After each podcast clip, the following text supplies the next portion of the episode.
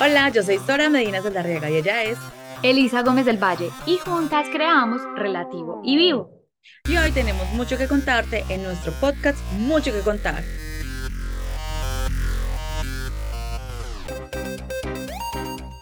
Hola, hola, hola, hola, ¿cómo están? Hoy tenemos un nuevo episodio y vamos a hablar sobre los amores y los desamores. Les voy a contar mi historia porque sí, aunque soy psicóloga y life coach, también he tenido que vivir muchísimas experiencias que son las que me han llevado a aprender. Desde el comienzo de mi historia amorosa, siempre me sentí una mujer muy desafortunada en el amor porque siempre me fijaba en chicos o que no se fijaban en mí o comenzaba a salir con alguien que rápidamente se iba para donde otra chica eh, y siempre terminaba yo sintiéndome como el patito feo de la historia. Cuando llegó mi primer novio con el que duré mucho tiempo, aproximadamente tres años y medio, cuatro años creo, mmm, fue una historia para mí increíble porque, wow, por fin tenía novio y yo estaba feliz. Pero detrás de toda esa felicidad se vino una oleada increíble de aprendizajes. Porque este novio, aprendí mucho de él. Me dolió hasta el infinito y más allá, literal. Porque mm, esta persona, pues me era infinitamente infiel de todas las maneras habidas y por haber y siempre volcaba la responsabilidad sobre mí. Es que me vas a aburrir, es que me vas a cansar, estoy cansada de tus celos. Literal, yo pensaba que era una mujer supremamente celosa. Ahí entendí que no lo era. No era para nada una mujer celosa. Simplemente esta persona era infinitamente infiel y yo no me estaba inventando las cosas, tenía pruebas reales de que existían las situaciones, solo que había una responsabilidad en mí, en eso sí tenía razón, no supe poner límites a tiempo. Y todo se fue convirtiendo en una bola de nieve gigante, gigante, gigante, que cuando menos pensé ya no sabía ni cómo detenerla. Arrasó con todo lo que tenía. Me dolió, sufrí, em, me adelgacé, me dio la lipotusa, como decimos en Colombia, porque resulta que yo estaba súper trocita, yo estaba trocita gordita, era cachetoncita y demás. Pero me dio tan duro, literal, que yo solamente lloraba y dormía, nada más porque no quería sentir dolor. Pero mm, en retrospectiva hoy en día, mirando esa situación, era tan necesario que me doliera porque para sanar hay que sentir. Siento que esta situación me desbordó por completo. Me sentí sola, me sentí sin apoyo, eh, mis amigas estaban metidas en su cuento, eh, esperaba apoyo especial de ciertas personas y me voltearon la espalda, me dejaron sola. Entendí que en su momento esas personas que lo hicieron pues también estaban hablando desde su frustración, pero sin embargo yo en esos momentos necesitaba era apoyo, que alguien me salvara porque me sentía tan mal, literal me temblaba todo me dolía el corazón, o sea, yo decía literal, siento como si me hubieran cogido el corazón y me lo estuvieran rompiendo en pedacitos. Me daba ansiedad, dolor de cabeza, yo solamente quería llorar, me sentía con escalofrío. Ay, no, era una situación, una sensación tan horrible, tan horrible, me sentí tan mal, pero entendí también que detrás de todo ese dolor ay, hay un aprendizaje tan hermoso y me fortalecí de una manera tan increíble que mm, lo que usualmente las personas vemos como problemas se convierten en tu mejor experiencia de vida. Porque Dios nos pone esos problemas que nosotros llamamos, yo digo retos, porque me he vuelto una mujer supremamente resiliente. Dios nos pone esas pruebas solamente para fortalecernos en esas áreas en las que todavía necesitamos trabajar y nos pone las pruebas de muchísimas maneras, con diferente traje, diferente olor, diferente rostro, pero con la misma intención, aprender eso que necesitamos ver, pero como estamos tan, sumergidos en la emoción, en el dolor, que no logramos verlo. Aparte de que me sentí sola, no apoyada, me sentí juzgada, me sentí criticada. Ay, me sentí tan terrible, yo digo, literal, me estaba revolcando en lodo y no tenía cómo pararme. No veía la luz al final del túnel, o sea, sentí, sentí morir. O sea, eran, no, no eran días, o sea, eran meses, yo creo que años sentí eterno ese dolor, o sea, sentí que nunca se iba a acabar. Pero sin embargo, hoy en día agradezco infinitamente por todos esos aprendizajes. Mucha gente me decía, tranquila, usted llorar por ese bobo. No, no se preocupe por eso, eso hay más. Pero nadie entendía que yo no lo veía así. Yo sentía, ¿por qué me está pasando esto? Me quiero morir, me duele el corazón. ¿Dónde me meto? ¿Qué hago? Que se abra un hueco en, el, en la tierra y me trague, por favor. Porque de verdad yo no lo veía así como que sí, ¿cuál tiempo? Todo el mundo habla del tiempo. El tiempo cura, pero definitivamente, pues el tiempo no es el que cura, uno es el que cura. Pero si el tiempo sí cura de alguna manera y es como tratando de, tapar el sol con un dedo, digo yo, porque es como cuando tú te haces una herida muy profunda y empiezas a cicatrizar y se te va formando una costra. Repentinamente ya esa costra desaparece y ya tú dices, nada pasó, pero la cicatriz queda, ¿cierto? Tú no sabes si realmente esa herida sanó a profundidad solo hasta cuando vuelves a tocar la misma herida. Eso es exactamente lo que pasa cuando tú no sanas esas situaciones dolorosas de tu vida. Entonces el tiempo sí cura, pero cura a medias. Porque si tú no haces el trabajo, no vas a curar por completo. Y para curarte necesitas sentir la emoción, necesitas sentir el dolor, necesitas conectar con eso que te está doliendo, verlo para poder reconocerlo y saber, listo. Esto me está pasando, me duele infinitamente, pero ¿qué voy a hacer con esto que me está doliendo? Increíblemente, después de tanto dolor en esa relación, yo tomé la decisión de ya no más. Dime cuántas personas toman esa decisión, muy pocas yo sabía a lo que me estaba enfrentando. No me dimensionaba el monstruo en el que me iba a enfrentar, pero sí sabía que estaba tomando una decisión que sí o sí tenía que tomar. Mi corazón me decía, ya lo tienes que tomar, es que ya no das más. De verdad, o sea, yo sentía como si cuando tú estás en un, en un ring de boxeo y ya, y, ya literal knockout, o sea, y tú quieres literal levantarte a seguir luchando, pero ya no puedes. Me sentí así. Entonces tomé la decisión de decir no más. Este no más me tomó por sorpresa porque aparte de que yo tenía que hacer duelo de un montón de cosas que no sabía cómo se hacían en su momento, nadie me las explicó, esa persona comenzó a reaccionar de una manera inexplicable. Empezó a hacer todo lo que yo esperaba que hubiera hecho meses atrás o años atrás incluso.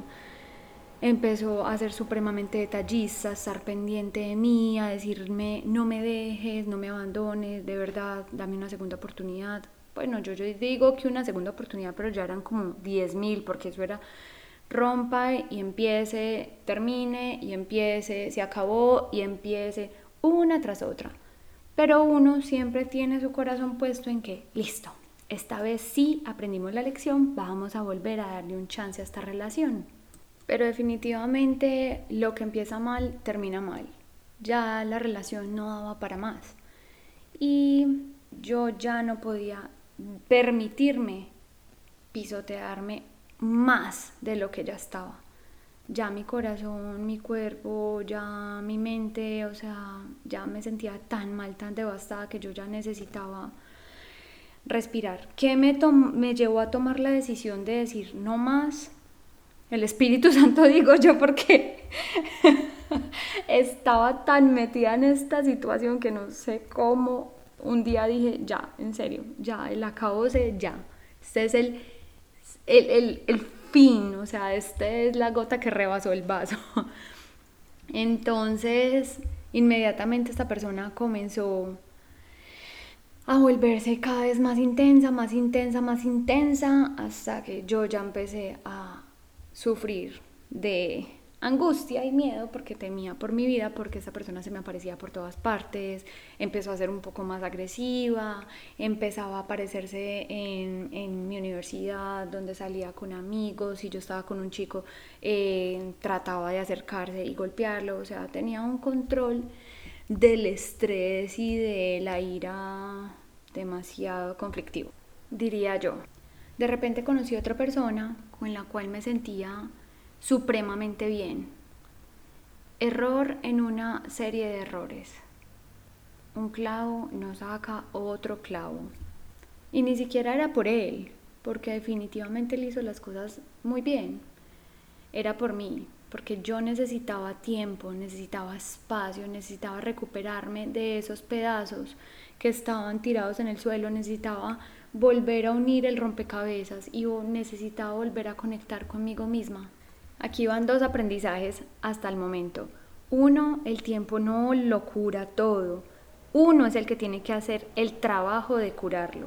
El tiempo lo único que hace es darte ese proceso, permitirte ese proceso para que tú sanes.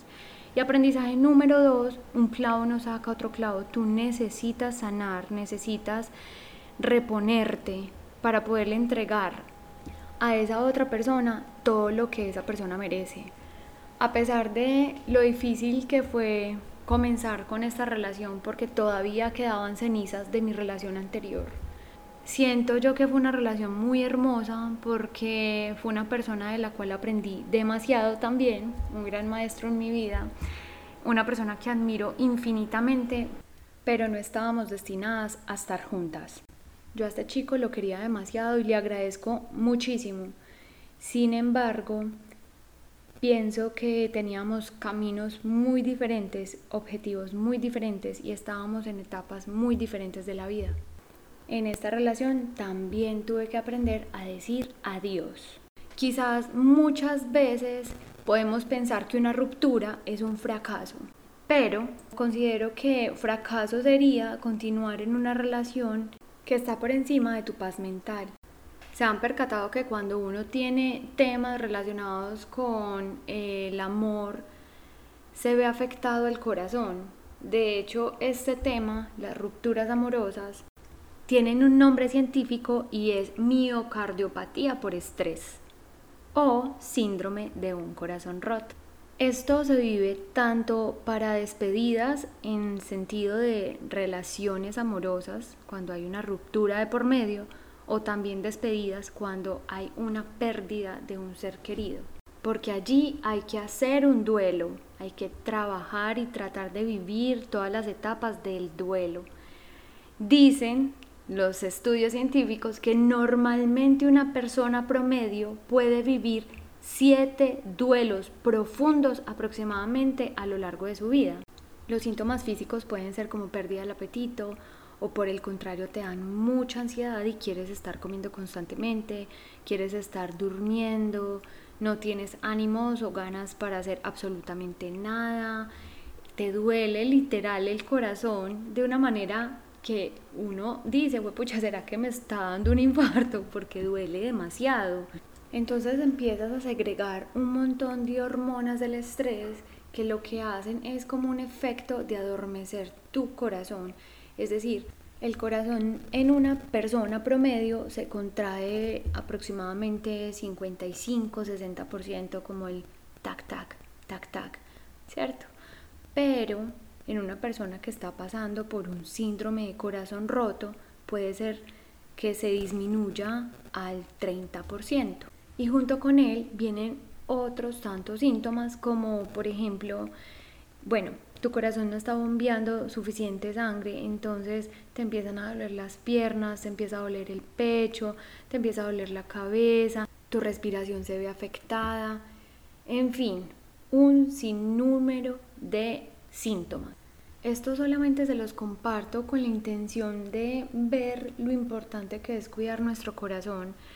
De hecho, en la Biblia hay un versículo que dice, cuida tu corazón porque de él emana la vida.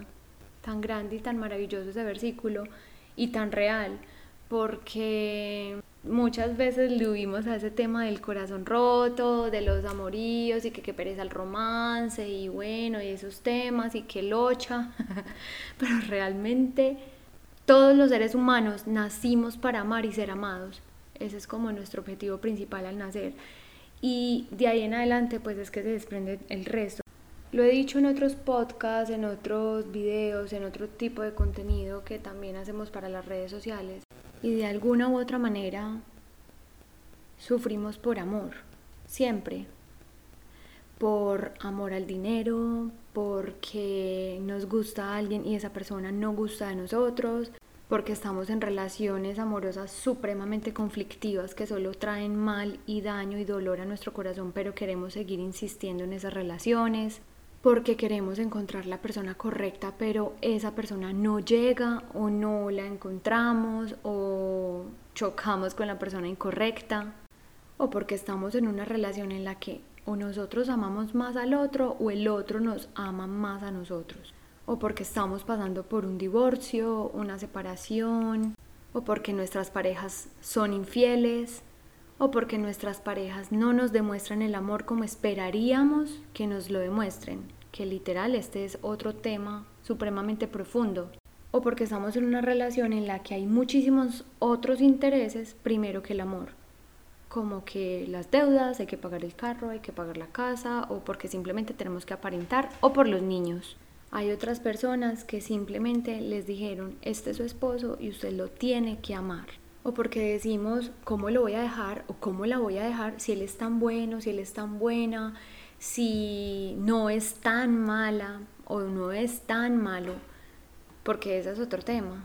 Creer que como esa persona ya no hay más en el mundo y que el mundo ya está tan grave que es mejor bueno conocido que malo por conocer o porque sencillamente le decimos al mundo entero que queremos estar solos, pero es un mecanismo de defensa porque definitivamente tenemos miedo a sufrir y a que nunca llegue la persona correcta. En fin, tantas historias, no conocemos lo de nadie. Y yo siempre soy súper reiterativa con esto y es el tema de la empatía con el otro porque no sabemos lo que calla el otro. Sea cual sea tu posición, sea que a ti te dejen o que tú tengas que dejar a alguien, va a doler, a no ser de que tengas el ego en la estratosfera o que seas un narcisista. De resto, va a doler, porque tomar esa decisión también es difícil, tanto para el que la toma como para el que la recibe. Entonces, cuando alguien dice, ay, qué miedo meterme en una relación nueva porque me va a doler, voy a sufrir, me van a dejar, pues a ver, todo en la vida se atrae todo el tiempo estás manifestando tanto lo bueno como lo no tan bueno. Entonces, primero cuida tus pensamientos. Segundo, suelta las expectativas y disfruta. Está bien tener sueños, metas y deseos, pero otra cosa son las expectativas que nos creamos de ellos, porque esto nos hace sufrir. Es decir, las expectativas son esas ideas que nos llevan a querer controlar la situación nos llenan de ansiedad y nos abruman. Por su lado los sueños son ese objetivo que tú quieres lograr, pero está aislado de la ansiedad porque simplemente tú sabes que tienes un deseo. Ese deseo no fue puesto en tu corazón en vano. Seguramente tu deseo es encontrar a la pareja perfecta o que la relación con tu esposa o esposo o novio o novia fluya. Soltar las expectativas es eso, es soltar el control. Ojo, pero es necesario estar atentos a las red flags, porque a veces nuestro cerebro nos puede engañar, queriendo darle explicaciones racionales a eso que tanto anhelamos. Porque es que yo deseo tanto una familia o yo deseo tanto una pareja o una relación perfecta que idealizamos al otro. Y allí es donde se dan, como yo le digo, los falsos positivos. O sea, creemos que la persona que está a nuestro lado es maravillosa y realmente no queremos ver la realidad de que esa persona simplemente ya cumplió su meta o su propósito en tu vida y era enseñarte. O por el contrario, idealizamos también a esa persona que la vemos como, no sé, el que proporciona el dinero en la casa. Entonces tengo que estar con esa persona porque ¿cómo voy a mantener otro estilo de vida si no es al lado de esta persona? O llevamos no sé cuántos años de casados y ¿cómo le voy a decir al mundo que nos divorciamos? Eso es imposible. O cómo le voy a decir a mis hijos que ya no va más y que tenemos que pasar por un proceso de divorcio. Mi mejor consejo es estar súper atentos a todas las red flags, todos esos puntos de alerta que nos están diciendo quién es la otra persona.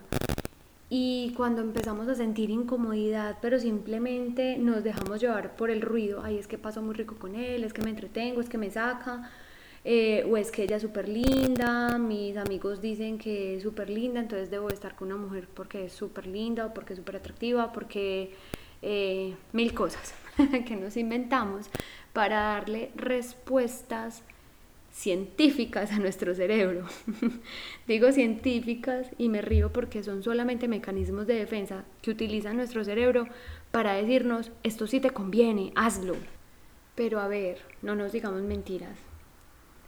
El cerebro solo quiere protegernos del sufrir, aunque, yo siempre lo digo, el dolor es inevitable, el sufrimiento es opcional, es decir, yo decido si quiero o no quiero sufrir. Que te duela, eso nadie lo va a evitar, porque igual va a doler una separación, un divorcio, que te digan no en la cara, eso definitivamente duele.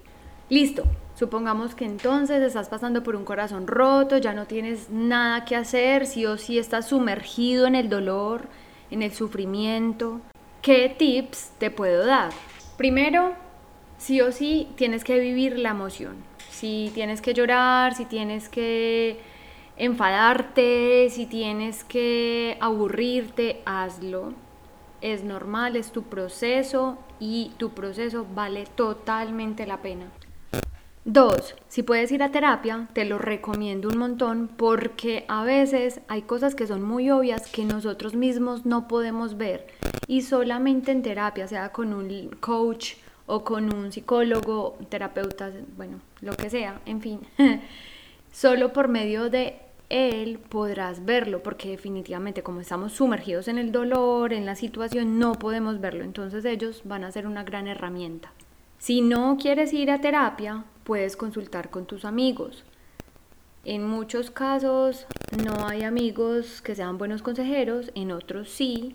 Entonces, si no tienes buenos amigos consejeros, lo mejor que puedes hacer y que te lo recomiendo a ojo cerrado para cualquier situación es la escritura curativa. Es decir, tú estás súper triste o estás súper enfadado o estás súper angustiado, necesitas escribir.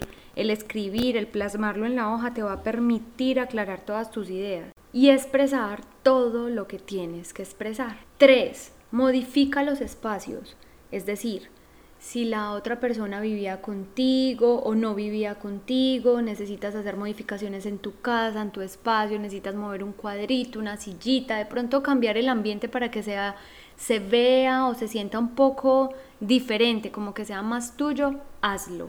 Elimina o bloquea los objetos o los lugares que te recuerden a esa persona. He escuchado muchas personas que dicen, no, yo no lo bloqueo porque es que va a pensar que soy una infantil o un infantil, un, un inmaduro. Y realmente, pues es que estás pasando por un proceso supremamente doloroso, respétalo y vívelo. Pero ese siempre estar pensando en el otro, ¿quién piensa en ti? Borra su número para que evites de pronto la tentación de tener que llamarlo o escribirle borra sus llamadas, borra sus fotos si quieres o archívalas en una carpeta por allá donde no te acuerdes dónde están. Elimina lo de las redes sociales.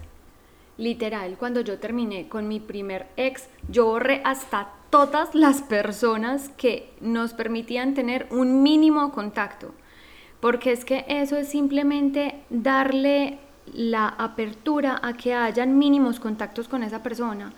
Y no, hay que aprender a cerrar ciclos y eso es demasiado sano, eso es aprender a poner límites. Ahora bien, hay otras personas que prefieren decir que pues es que pueden ser amigos de su ex. La verdad, yo la verdad yo no lo recomiendo. Porque si a ti te está doliendo tener contacto con esa persona, o sea, que esa otra persona te venga y te cuente historias de cosas que te van a doler, antes va a causarte más dolor. En mi caso, en mi primera experiencia, yo lo que hice fue cerrar y cortar total vínculo con esa persona porque no quería volver a recordarlo, no quería eh, abrir brecha o algún espacio mínimo para poder tener contacto con él o que me doliera, no, era un cierre completo de ciclo. Yo digo que estas personas que terminan siendo amigas de sus ex tiene que ser porque o definitivamente ya es tema superado, ya quedó atrás y ya está en el olvido y ya somos felices y perfectamente nos podemos ver como amigos o como conocidos. O simplemente si nos vemos en la calle, vernos y saludarnos amablemente. Otro tip importante es no busques culpables, es decir, es que el otro me hizo, me fue infiel, sí, es verdad, eso es verdad, y eso no lo puedes cambiar. Tú no puedes controlar las acciones que hace el otro, pero sí puedes cambiar, modificar o asumir la responsabilidad de la interpretación que le das a esa situación o a eso que el otro hizo. ¿Cómo pienso yo? ¿Qué pienso yo al respecto de esto que el otro me hizo? ¿Cómo lo interpreto y cómo lo vivo? Este tip es súper importante romper los contratos de alma. Eso casi nunca nadie lo dice y es supremamente importante. ¿Cómo así que contratos de alma? Cuando tenemos una relación, usualmente nos hacemos muchas promesas con el otro. Decimos, es que te voy a amar toda la vida, es que como tú no hay nadie, vamos a tener hijos, vamos a comprar casa, carro, vamos a viajar por el mundo, todo ese tipo de promesas que se hace uno en las relaciones es muy sano hacer estas cancelaciones de contratos de alma. Y no tienes que necesitar del otro para hacerlo así como, ven, firmemos un contrato, tú firma acá, yo firmo acá. No, simbólicamente se puede hacer. Puedes hacerlo como te dije, o sea, con escritura curativa, por medio de palabras, de afirmaciones, como decir, te suelto, te dejo ir, cancelo todas las promesas que hicimos todo ese tipo de cosas que de alguna u otra manera estuvieron presentes, siendo muy importantes y uniendo sus almas durante su relación. Supongamos que durante su relación él te regaló una pulsera costosa y tú no quieres deshacerte de ella porque la amas. Yo que te recomiendo, guárdala. Guárdala en un lugar donde no tengas acceso fácil a ella Simplemente dile, te voy a guardar mientras vivo mi proceso de duelo, mientras sano mi corazón y ya una vez ese proceso esté sano, sano no significa que no vas a volver a recordar esa relación. Por el contrario, vas a recordarla, pero vas a recordar todas las cosas que aprendiste de ellas, sin dolor, sin rabia, sin ese tipo de emociones. Haz un listado de todas las cosas que aprendiste de esa relación, una vez ya las puedas ver, porque obviamente cuando estás en ese proceso de sufrimiento no es fácil verlas, no es fácil percibirlas. Y otra tarea que puedes hacer es escribir tus no negociables, qué límites vas a poner de ahí en adelante, o sea, sí o sí lo que no es negociable para ti. Hay algo que yo hice y mm, quizás muchas personas no estén de acuerdo y es que habían canciones que mm, yo las cantaba pero sentía mucha liberación cuando las cantaba a grito herido, así profundamente desde el corazón, porque a mí la música me permite expresar muchas emociones. Mucha gente no le gustará este método porque dice que eso posterga el sufrimiento, pero para mí era un método para sacar el dolor que estaba sintiendo adentro. Entonces te recomiendo que si te gusta cantar y quieres expresarlo por medio de canciones, también lo puedes hacer. Yo creo que uno de los procesos más importantes durante todo este duelo o todo este proceso de sanación es ponerle intención a la situación. Una cosa es cuando tú sabes que estás llorando y sigues llorando y lloras y lloras y lloras y sufres y te duele y cantas y escribes pero nada pasa. Y otra cosa es cuando tienes la intención de, es decir, yo sé que voy a escribir porque necesito liberar, yo sé que voy a cantar porque necesito liberar esta emoción, yo sé que voy a pintar porque voy a sacar allí toda la rabia que tengo. Mira, hay muchos métodos para uno expresar sus emociones, no precisamente lo tienes que hacer con otros. Está la música, está el deporte, está la pintura, están esas películas así románticas que te hacen llorar, pero son buenísimas porque uno a veces quiere llorar y no puede, entonces es como ese empujoncito para poder sacar esa emoción, pero sácala, siente el dolor porque el dolor es necesario y es el único que te va a permitir sanar. Y por último, velo como la oportunidad de reencontrarte, de conectar con lo que te gusta, con lo que te apasiona, de darte amor a ti mismo, de tenerte paciencia con el proceso. Entiende que lo mejor que puedes hacer es no buscar al otro, es si ya es una decisión tomada, o sea, si ya te diste cuenta que definitivamente el otro no es para ti. Entonces, no abras esos caminos que te conectan de alguna u otra manera con esa persona, porque eso es como retroceder dos pasos. Ya habías avanzado uno, estás retrocediendo dos pasos porque ya habías visto que esa persona no era para ti. No estoy diciendo que esa persona sea mala, pero quizás esa persona no era para ti. Y por último, para ya cerrar este episodio de amores y desamores, les cuento que yo decidí ser la protagonista de mi propia historia, de mi propia película. Y eso es lo que más les recomiendo a cada uno de ustedes, a las personas que nos escuchan, a mis pacientes, a mis amigos. Les digo, vivan la historia, la película, escríbanla, escriban el libro que ustedes quieren escribir. O sea, ustedes han visto que una película normalmente tiene un protagonista que tiene que sufrir y pasar por un montón de cosas, pero a la larga termina siendo feliz y tiene un final feliz. Bueno, tú qué acciones estás tomando ahorita, qué estás haciendo ahorita para encontrar tu final feliz. Les cuento que por mi lado mi final feliz es que yo creo ciegamente en la ley de atracción. Desde muy pequeña siempre me gustó leer y escribir y utilizar este tipo de herramientas que pues yo desconocía su, su, nombre como tal y no sabía que eran herramientas reales utilizadas en coaching y en psicología, pero sin embargo las hacía y escribía muchísimo sobre mi lista de metas y de sueños anualmente y agradecimientos y todo ese tipo de cosas.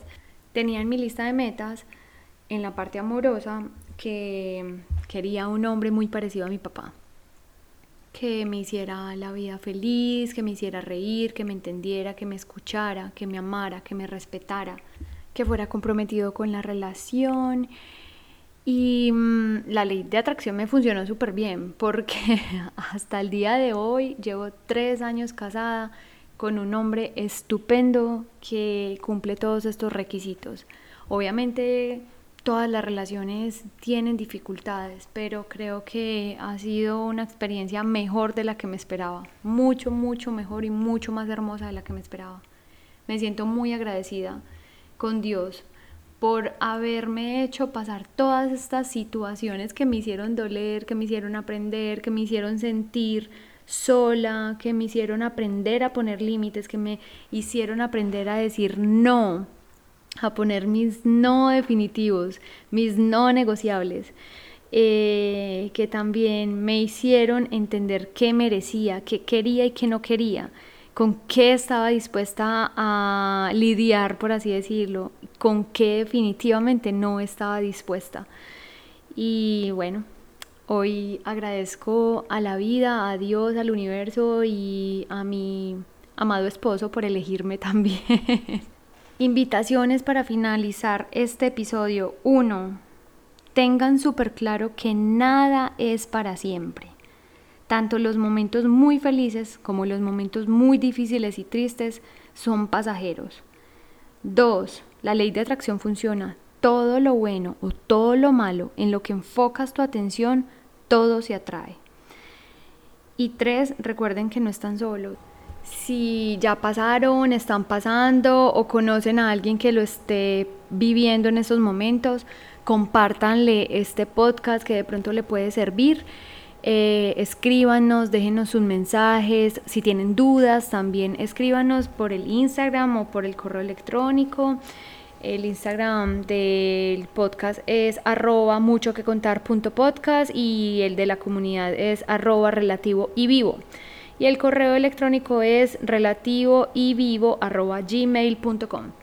Escríbanos, nos encantaría escucharlos. Si quieren de pronto compartir su historia en nuestras redes sociales, en el podcast o que los entrevistemos, escríbanos también porque creo que estos podcasts son un arte porque definitivamente nos permiten expresar muchas emociones. Entonces, no le tengan miedo al micrófono. Si se animan, escríbanos que nosotros estaremos encantados de poderlos entrevistar y compartir también sus experiencias. Recuerden que para nosotras Relativo y Vivo es una comunidad de todos en la que todos estamos construyendo el conocimiento. Esto es todo por hoy. Muchas gracias por escucharnos. Dentro de ocho días tendremos otro tema, otro episodio. Recuerden seguirnos en nuestras redes sociales, arroba mucho que contar podcast y en nuestra comunidad, arroba relativo y vivo. Somos Sora y Eli. Gracias por escucharnos. ¡Chao! ¡Chao!